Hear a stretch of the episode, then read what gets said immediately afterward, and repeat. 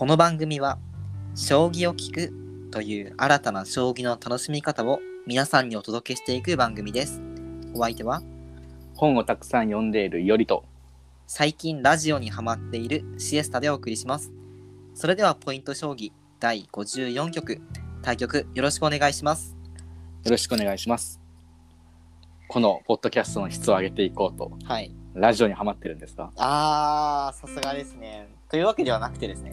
あ違うあ違うんの ですねそこは。あのー朝やっぱり通勤とかするときにあの自うんうん分の車でね運転して行ってるんですけど、はい。その時にラジオをね車で聞きながら会社に向かうんですよ、はい。そしたら今までほとんど、まあ、ラジオと聞いてこなかった人間だったのでその面白さというかあのーまあなんだろうテレビとかと違って情報が少ない分だけやっぱ面白い話をしてくださったりとか話し方がすごいうまいなって思うところがやっぱ多々あったんですよね。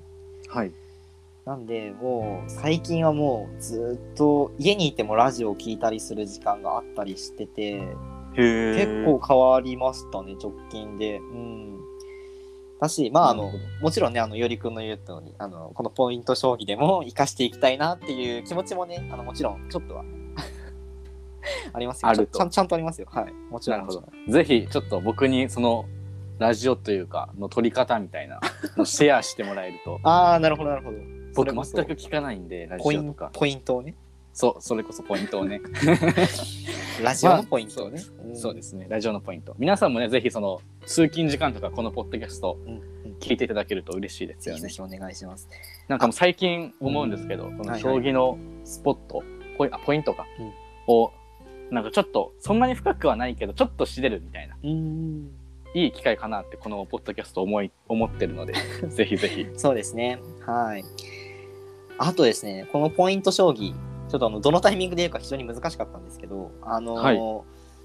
もう今回54局目になりまして、まあ、1年間がね、こう経ってきたということで、あのーすごい皆さんをねたくさん聞いていただいてこうずっと長いことやってこれたのでちょっとまあツイッターの方でいわゆるハッシュタグをつけて、うん。皆さんからこう、まあ、ご感想だったりとかご意見それからご質問等々、まあ、いただく機会を設けたいなというふうに思いまして、はい、まあ、これからですね、あのーもうこのラジオ公開されたタイミングから、えーハッシュタグポイント将棋、えーまあ、えーポイントは、えーローマ字でポイント、で、将棋は漢字で将棋というふうに打っていただいて、まあ、ツイートをしていただければ、えー私たちが、あのーまあ、反応したりとか、あと、このラジオの方に反映させたり、えーさせていただきますので、まあ、ぜひ皆さん、ポイント将棋、ハッシュタグポイント将棋で、えーぜひぜひツイートをよろしくお願いします。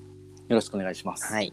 これもシエサさんがラジオを聞いて そうなんですよ。あの、よくラジオとかで、ハッシュタグそうそう、ハッシュタグ、えっとね、自自分が最近聞いてるのは、ハイブリっていうラジオなんだけど、ハッシュタグはい。ハイブリで、その朝ツイートされたのをこう見る見て、それについて話したりとか、あとよく、へなんか視聴者からのお便りとかってあったりするじゃないですか。ーはい、あれをなんかもう僕たちもやってみたいなと思って、うん。でまあツイッターでね、ハッシュタグがあるのをね、まあ、これ使わない手はないだろうということで、あのーもっと早く気づけよっていう話ではあるんですけど、そうですね、はいこのタイミングで、まああのーもう気づいたらね、即行動に移していこうということで、はい。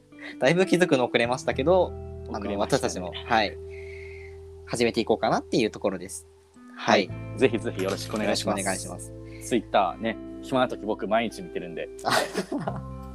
すぐね。返信できるかもしれない、はい。ということでですね、えーまあ、今回は、振りごま、えっと振りごまですね。はい、はい、ということで、えーよりくん振りごまって、うん。もう長いことやってきたと思いますけど、はい。もう実際振りごまについて知識とかってどれくらいありますか？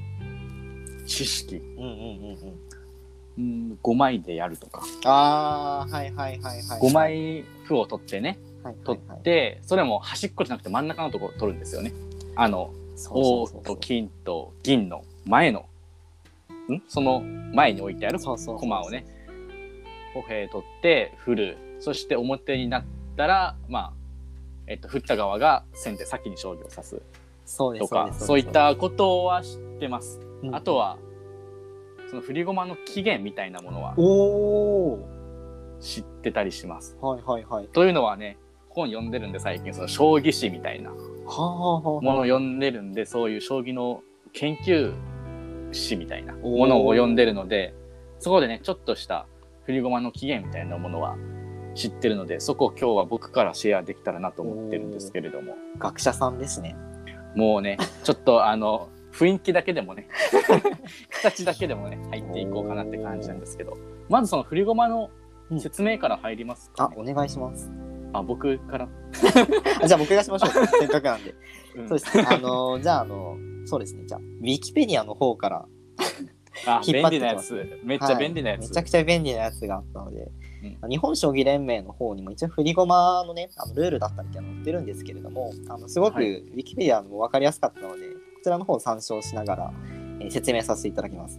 まず、はい。振り駒の仕方として、えーまあ、対局者が2人いますよねで、えー最初どっちが指すかっていうのを決めるのに、まあ、将棋ではまあじゃんけんじゃなくって一応ルールがちゃんとあってそれが振り駒っていうルールになります。はい。で、まあ、最初に40枚の駒が、まあ、所定の位置にね並んでる初期配置に並んでると思うんですけど、まあ、先ほどいおりくんが言ってくれたように真ん中の、えー歩が、えー、と自分から見て3段目に8枚並んでるあごめんなさい9枚並んでるんですけどそのうち真ん中の5枚を取ってで、えーまあ、手の中で、ね、5枚を包んでシャカシャカシャカって手を振ってでまあパッて手を離して手をほどいて開いて将棋駒がパラパラパラって手からこぼれ落ちますよね。で、はいそのこぼれ落ちていった、えー駒が、まあ、表か裏か、まあ、つまり「歩」って書いてるか「と金」って書いてる方がど出るかってどっちかをが何枚出たかで、えー先手後手が決まります。で、うん。一般的にはその駒を振る人が、まあ、上級者とか上位者とか、まあ、年長者とかうん。の人が、まあえー歩をあー振り駒をする。そして、えー歩っていうのが、まあ、表の面。でと金の方が裏の面としてカウントをしてで表の面が多く、まあ、3枚以上ですよね。5枚あるから半分以上出た場合には振った人が先手。でうん。その逆で、と金の方が3枚以上。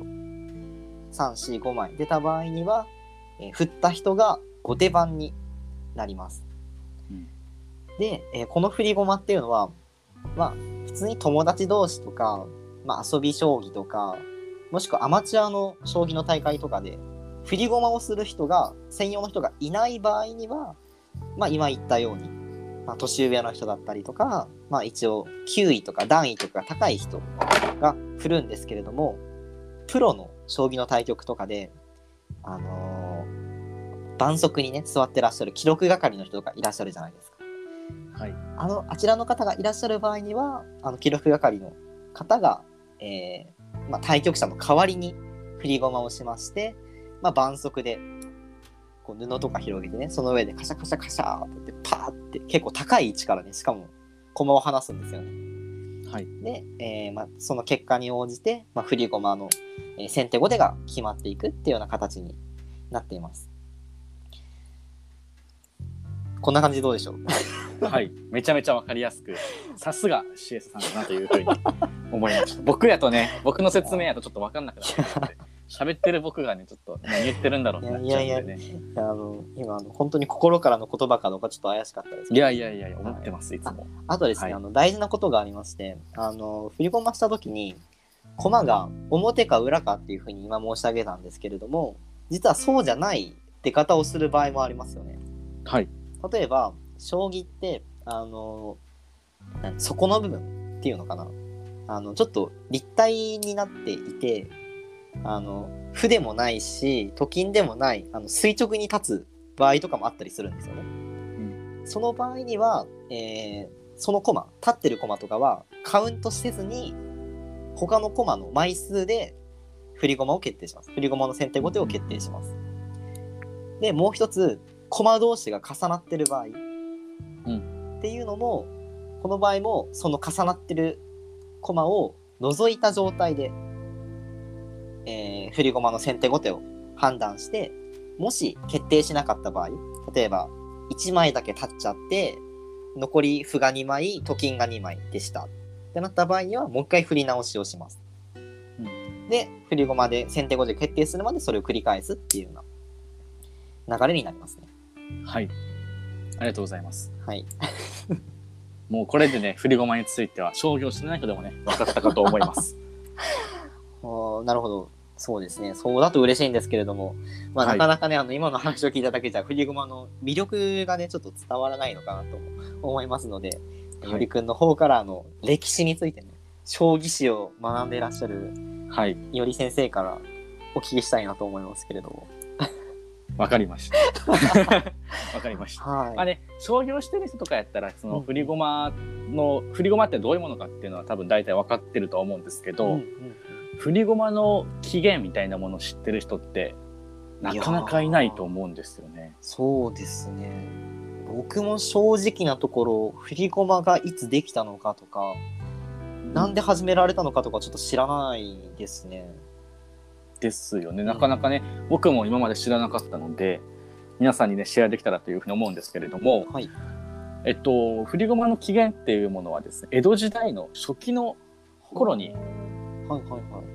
まあ、なるんじゃないかって言われてて、でその将棋史っていう、まあ、将棋の研究でよく出てくるのが、うん大橋っていう家元なんですよ。はいあの将棋のねあの大橋宗家とかってはいはいはいはい。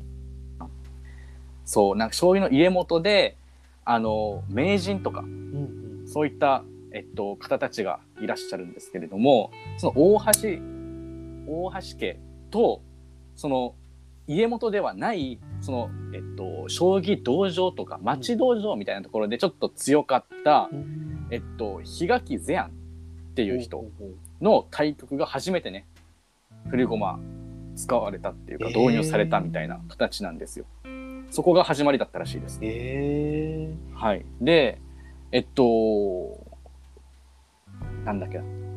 漫画で、あの、血を吐くシーンってー。見たことある方いらっししゃいますかね？知ってるかな？その、対局で、ちょっとあの、持病持ちかなんかとか考えすぎて血吐いちゃう、吐血しちゃうみたいな。で、その元となった対局なんですよ。振り駒の起源の対局って。ええで、すごい。はいうんうんうんごめんなさい。で、そのね、あの、伊藤、伊藤総監っていう人と、うんえっと、さっき言った、あの、町道場とか、その、まあ、昔はプロとアマの違いっていうのがなかったので、ちょっとどういうふうにね、区分していいかどうかわかんないですけど、まあ、ちょっと田舎で強かった実力者の檜垣世安の対局。で、えっと、やっぱりね、あの、えっと、大橋、大橋さん、大橋さんって言っていいのかな、大橋総監っていう人は家元なのでやっぱり強いわけですよね、名人なので。その、いくら、えっと、プロとアマの違いがない時代といえど、名人なのでやっぱり駒落ち戦で対局をす対局をするわけですね。で、えっと、角落ちと強者落ち2ぎ強者落ち2局指してそれを1局としてカウントしようっていう対戦だったんですよ。対戦。ちょっと対局、ちょっとイメージできないと思うんですけど、わわかるかな？で、うんえっと、まあ、角強、ま、混じりっていうんですけど、はいはいはうい。ーんと、なんて言えばいいのかな。1局で勝負するんではなくて2局するんですよ。あで、えっと、名人だから大橋総監の、あ、えっと、ごめんなさい。大橋なかった伊藤総監だ。あ。ちょっとはいはちゃめちゃや、はちゃめちゃや。えっと、伊藤総監っていう人が名人なので、角と強落ちで、えー対局をすると2局。はいはい、で、駒落ち戦なので、そもそも振り駒をしないんですよね。はいはいはい、駒を落としてる方からやるんですけれども、えっと、その、えっと、ゼアンっていう人が、あの強者落ちからやりたいとどうしても。うんうんっていうのは、強者落ちでもし勝ったら平手で指せるかもしれないっていう、その思いがあったらしくって、先に強者落ちからしてくれって頼んだらしいんですね。で、いやでも角落ちからするのが、まあ一応礼儀というか、うんうんうんまあ、教えてもらうっていう立場からすると、まあ、自然な流れなので角落ちからっていうだことだったんですけれどもどうしてもねゼアンが強者落ちからやりたいっていうことだったのでじゃあ、えっと、余りの歩。うん。まあ、歩が1枚余るんですけどあの普通はね、ううん。んその歩で、えっと、表になったら裏表になったか裏裏になったかで、えー強者落ちか角落ちかどっちかどちらか先にやろうっていうのでえっと振り駒をしたらしいです。だから対局の上手とかそういう下手とかっていうのをき決めるものではなくってあ先手後手か。先手後手を決めるものではなくって強者落ちか角落ちかどっちかをさどっちを先にするかっていうことを決めるのが始まりだったらしいです。えー、なんかわかるかな？ちょっと僕もねあの本をちょっとちらっと読んで僕の記憶をね辿っていって話してるんで ちょっとよく分かってなかったんですけどあれですね、あの、要するに、あの、伊藤さんってもしかして、あの、伊藤流とかの駒の並べ方の、そうですそうです。あはと大橋流ってあるじゃないですか。あそうだ、はいはいはいそう言えばよかったんだ。そうだ そう言えばいい。ごめん。そうそうでそうその方がえっとで、その名人名人と、まあ、アマチュアというか、その、なんだっけ、ゼ、ゼアン。ゼアンゼアンゼアンっていう人は、えっと雁木雁木っていう戦法あるじゃはないいですか。はいはい。あれを作った人です。ああ、なるほど。その、比嘉ゼアンさんが、まあ、対局することになりましたと。でも、その対局を、まあ、1局ごとにこう、対局の結果をつけるんじゃなくて、2局、まとめ、2局、将棋を指して、どっちとも勝ったらい一勝にしようみたいな。そうそうそうそういう感じだったんですね。ああ、で、強者落ちの将棋と角落ちの将棋を、まあ、2局ワンセットにするんだけれども、まあ、どっちを、まあ、先にするかっていうか、うんうんまあ、強者落ちでもし、えー将棋を指してアマチュアの、まあえーゼアンさんが勝てばあ強者じゃちょっと分が悪いかって言って平手で指してくれるかもしれない。しないっていうそのまあ期待を込めてあー強者落ちからしたいって願い出たらしいんですね。なるほど。そうそうそうそう。そうですであの、うん振り駒で決めようってことでそこから始まったらしいです。なるほどね。やっぱりあれなんですね、その昔も今もですけど、強い人にやっぱ将棋を教えてもらうっていうところの気持ちがやっぱりあって、やっぱ強者落ちより角落ちの方が勝ちやすいじゃないですか、アマチュアの人って。だけど、そこであえて厳しい方を、まあ、選んで、選びたい、教えてほしい。それで自分の力を示したいっていうような発想から振り駒が生まれたってことですね。ええー、それは全然知らなかったですね。めちゃくちゃかっこいいですね。そうそうそう。っていう話が始まったらしいです。へーまあでもこれ結局はね、強者落ちで、えっと、伊藤さんの方が負けたのかな。名人の方が負けて、はいはいはい。で、えっと、角落ちでは勝ったのかな。はあ、はあ、なるほど。ちょっとよくわかんないけど。いやいや、でも、あれなんだろうね。でその、そう。うん。で、そこで、えっと、最後の角落ちの対局うんうん、で、ゼアンさんが、これちょっと振り駒じゃないんですけど、えっと、もうなんか疲れ、疲れすぎてっていうか、もうものすい。ごいその、集中しすぎて、えっと、血吐いちゃったっていう。血吐いて亡くなったっていう。。ああ、そうなんだ。っていう話があるらしいんですね。ええまあ、あの興味ある方は「ゼアンとケツの一戦」っていうので調べてもらったらすぐ出てくると思います。なるほどね。いや、僕、正直ちょっと勉強不足で、その人ゼアンさんっていう方の名前を知らなかったんですけれども、ちょっと、はいそのね、シーンというか、あの血を吐くようなシーンっていうのは、ちょっと見てみたいというか、どういうことだったのかっていうのちょっと興味あるので、血は入ったののは本当らしいんですけど亡くなったのは嘘らしいですね、本当は。ちょっとそこ持ったんだ。まあでも亡くなったって語り継がれてるっていう。ああ、そなるほど。のまあそれくらい、まあ、将棋ってその当時ものすごいなんか注目を浴びるものだったんだよっていう。死闘だったってことですよね。そうそうそうそうね。でそこの対局で使われたのがもう雁木あのああ、なるほど。京都の鴨川ってとこがあるんですけど、はいはいはい。そこの川辺でずっと考えててはあ雁木を見あの発明したっていうなるほどね。話があるんですけど。そうか、雁木囲いもね、あの、本当に古くからある囲いとしても有名な囲いで、まあなんか、矢倉囲いが、まあ、居飛車の順、将棋の純文学なんていう、こう、まあ、綺麗な形とか、連結とか、お城みたいな、こう、しっかりした形で組み上がるので、まあ、かっこいい囲いっていうふうに呼ばれたりもするんですけど、まあ、雁木囲いもね、本当に人気な戦法で、プロの将棋とかでもね、よく出てくる戦法なので、うんまあ、そういうね、あのーすごい事件というか、まあ、伝説があったんだっていうところで。そこからねあー。振り駒が始まったっていう感じで、まあ、うまくいやー。シエサさんがまとめてくれたんでいやいやめちゃくちゃ伝わったんじゃないかなっていうふうに思いますけど。めちゃくちゃそれを面白かったですね。えーちょっとあの、でもここら辺でね、あはいはいごめんなさい。いやいいや全然いいですよ。っていう感じでしたね。それがまあ一応振り駒の起源みたいな形らしいですでもまあそのなぜ5枚かってああそうなんだ。1枚でやったんじゃないかって言われてるらしいんですね。その強者をしてやるかこはいこっちでやるかみたいな。はいそう言われてるだけで流れ的にはね、うん。そうだよね。でそれをまあ先手後手を決めるものでもなかったのでいつ頃からその先手後手を決めるものになったのかとか振り駒でなんで5枚なのかとかなんでその、えっと、真ん中の5枚を取るのかっていうのはまだちょっと分かんないみたいです。確かにだってもともとはねあの余ってる一歩を使ってそう。ね、どこのものでもないし誰のものでもない一歩を使ってしかも先手後手決めるものじゃなかったのに今となっては。えー、すごいすごい謎ですねそれはね。そこはちょっと謎なんですよね。じゃあもしかしたらね今後ゆりくんがね新たな文献とか見つけ出して紐解いて、見つけ行くかも。て。行くかも。将棋史に名を残すかもしれないですね。うん。乗せ残せたらいいけど。えー、すごいですね。まだまだじゃあ謎の多いところというところで。それもねその振り駒ってよく先手、あ違う振り駒じゃない。先手の方がねちょっと有利っていうじゃないですか。あ。ちょっとそこの確率みたいなのちょーっとはいはいはいはいそうですね。だからねそことかもなんでいつ頃から分かり始めたのかなって思ったりもしてるんですけど。ああそうそこもまだ謎ですよね。そうですね。じゃあその謎にですねまあ全て答えられるかどうかちょっとわかんないんですけどまあその確率みたいなところお。まあどっちが出やすいのか。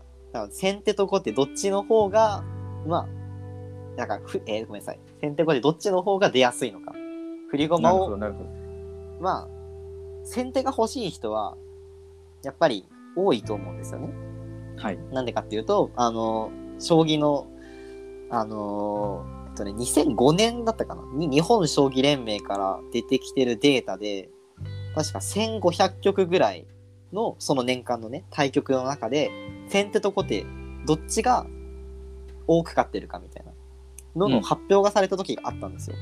はい。で、そのデータによると、まあ、ちょっと前の話なので、まあ、その時々でちょっとずつ変わったりもするんですけど、えー先手の方が52%、うん。後手が48%勝ちました。ってことは、えーまあ、同じ実力の人が100局指したら、まあ、2局分は差が出るんですよ。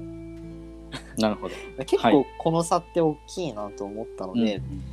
これあのなんだっけそのタイトル戦とかで考えたらさその例えばタイトル戦で、えー、と5番勝負ってあったら3勝した方がもうタイトルダッシュなわけですよ。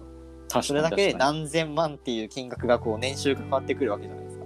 もちろんお金だけの話じゃないんだけど、そのね3勝たった3勝がこの先手後手の振り駒で決まっちゃう可能性があるんですよ。確かに 100, 100局指して全部先手を持った人の方が、まあ、有利なわけですよね。うんってことはこれ振り駒するのってめちゃくちゃ大事なんじゃないかなと思ってこれをね調べようと思ったらもうすでにね調べてくれてる人がいたんですよ実は。すでに。すでに。そうすでに。そうすでにいてね。あのえーっとねどこだったかな。ちょっとごめんなさい。めっちゃ今探してますね。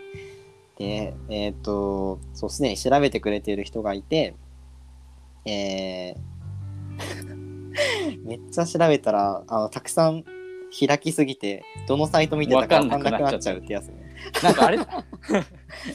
なんかああれだよねあの将棋飯の時も調べてくれてたよねあ藤井聡太のなんか勝利率がどうのこうのみたいなそうですそうです。あ結構調べてる人いるんだね見つけました。で、えーこの振り駒の確率で、これも日本将棋連盟の方から、えー10年ぐらい前に発表されたデータなんですけれども、えーそのその年の、えー将棋の中で歩が多く出た局数、まあだから振り駒をして、えー表面。先手がそうそうそう表が多く出た回数っていうのが、まあ、50.4%。はい。それに対して、まあ、と金裏側ですね。が多く出た回数っていうのが49.6%。ってことで、まあ、ほとんど差がないんですよね、うん。うん。実は。ってことは、将棋って、ね、実は結構 フェアなルールなんだなっていうころも思うんですけどでもゆりくん駒が好きだからちょっと考えてほしいんだけど駒が好きだと思うからちょっと考えてほしいんだけどうん。将棋の駒プロで使う将棋の駒ってさどんな駒だと思います？森駒。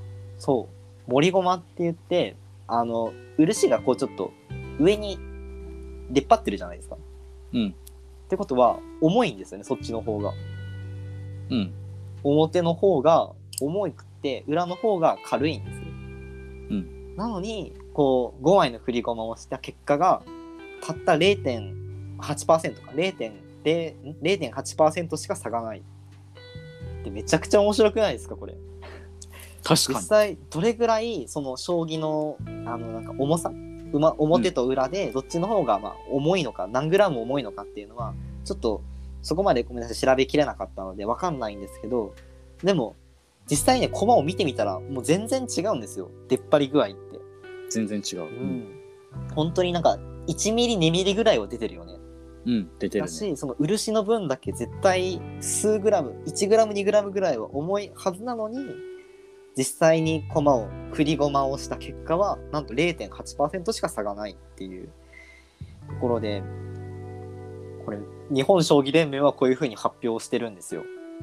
うんただまたここで終わらないのが将振り駒の面白いところではい。あの森内俊之先生っていう、えーうんプロ棋士の方がいらっしゃるんですけどもうすごい大活躍もされてるし今も現役の大ベテランの先生なんですけどこの人はあの羽生善治九段の、まあ、茨いあごめんなさいライバルみたいな感じでね昔からこうずっと、えー戦うタイトル戦でも、えー、シールをこう、えー分かち合ってきたような、えー方なんですけれどもこの先生が、えー羽生先生との振り駒で自分の方が7割ぐらい後手引いてるんじゃないかと振り駒で負けてるんじゃないかと思って、実際にお家で振り駒の練習したらしいんですよ。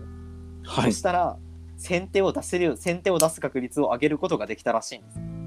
へえ。なのでもしかしたら明日から振り駒のトレーニングをすればはい。振り駒を出す確率先手を出す確率を上げることができてそれが将棋の勝率を上げることにもつながるかもしれません。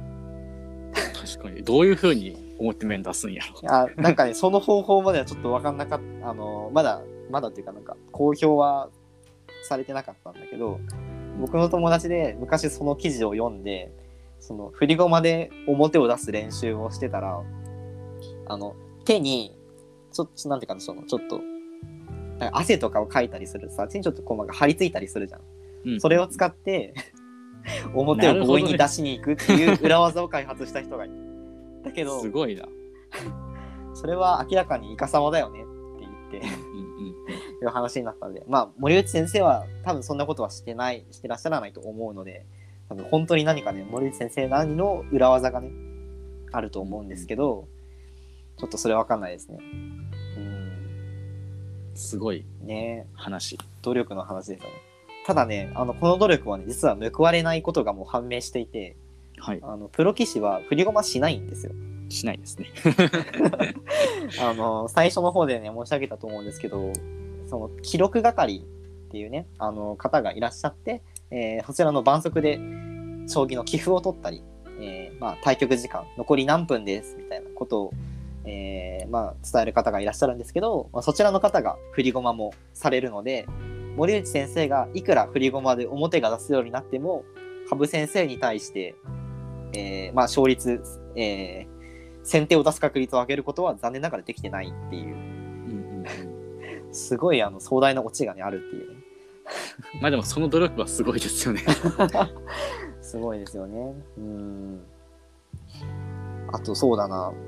あと結構有名な話で言うとあの瀬川さんっていうアマチュアからプロになられた、えー方がいらっしゃるんですけれどもプロ編入試験っていうのを受けてプロになられた先生がいらっしゃるんですけれども、えーその先生が編入試験を受けた時に5局対局してるんですけどその5局全てが後手番だったっていうへえ。ちょっとねあのトリビアがあるんですよ。